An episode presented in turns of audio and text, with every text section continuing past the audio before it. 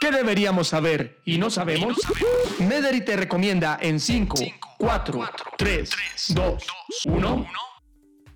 Estamos en las 5 en 5 de Mederi le cuenta y continuamos con la doctora Eli Morros, médico de la Pontificia Universidad Javeriana especializada en geriatría de la misma universidad. Actualmente la doctora Morros trabaja en el Hospital Mederi. Doctora Morros, gracias por estar nuevamente con nosotros y la primera pregunta va hacia, ¿estar solo y en soledad es lo mismo? Muchas gracias, Ana María, por esta invitación y muchas gracias a los oyentes. La respuesta a esta pregunta realmente es no. Uno puede estar solo y sentirse bien consigo mismo a pesar de que no tienes interacción con otras personas a tu alrededor de una forma eh, cercana. Y es diferente también estar rodeado de muchas personas y sentirse solo. Esto depende más que todo de la experiencia previa y las expectativas culturales frente a las relaciones con los demás. La soledad finalmente es una sensación de sentirse solo. La soledad tiene que ver con sentirse solo independientemente de la cantidad de contactos sociales. Doctora Morros, sentirse en soledad también tiene que ver con mi condición física?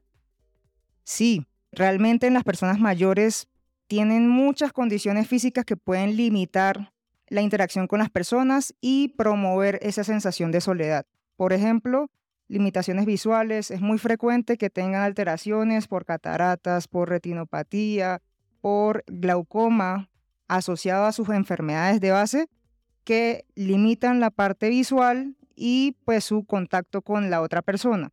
Otro ejemplo de condición física que puede generar o promover la soledad es la hipoacusia, que es la falta de audición o las alteraciones auditivas en general. Con el envejecimiento vamos perdiendo algunos niveles de sonidos y esto predispone a que nos aislemos, a que no nos comuniquemos, no entendamos lo que la otra persona esté diciendo y no podamos expresarnos de la mejor forma.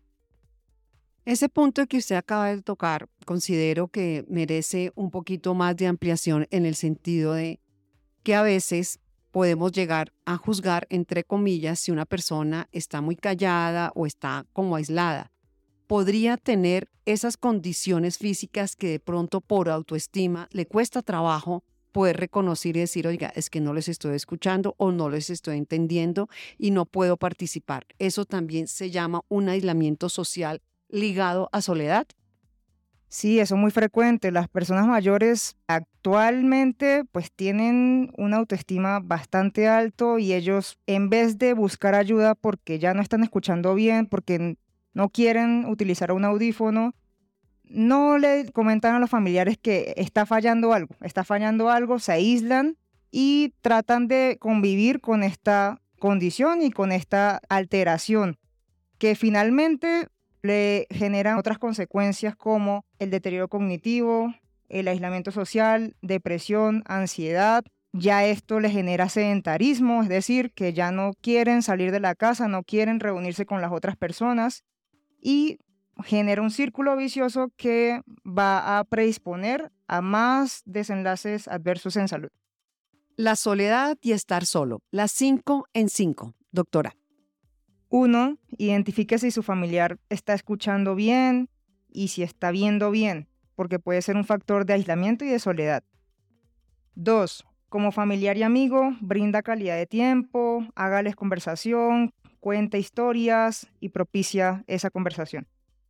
Tres, hágalos partícipe de alguna actividad, por ejemplo, organizar un cumpleaños o una comida o que sea parte de un voluntariado. Cuatro, Propicia una conversación con esa persona mayor, escúchalos activamente, que deje contar sus historias, sus experiencias y podamos aprender de él. 5. Organiza y cuéntales planes a corto plazo para motivarlos y cúmplelos. Por ejemplo, el viernes vamos a ir al parque, el sábado viene tu nieto a visitarte, el domingo podemos ir a comer un helado.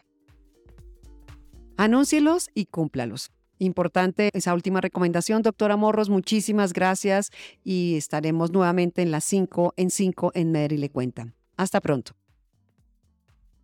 Gracias por escucharnos. Y recuerda acudir siempre a tu médico.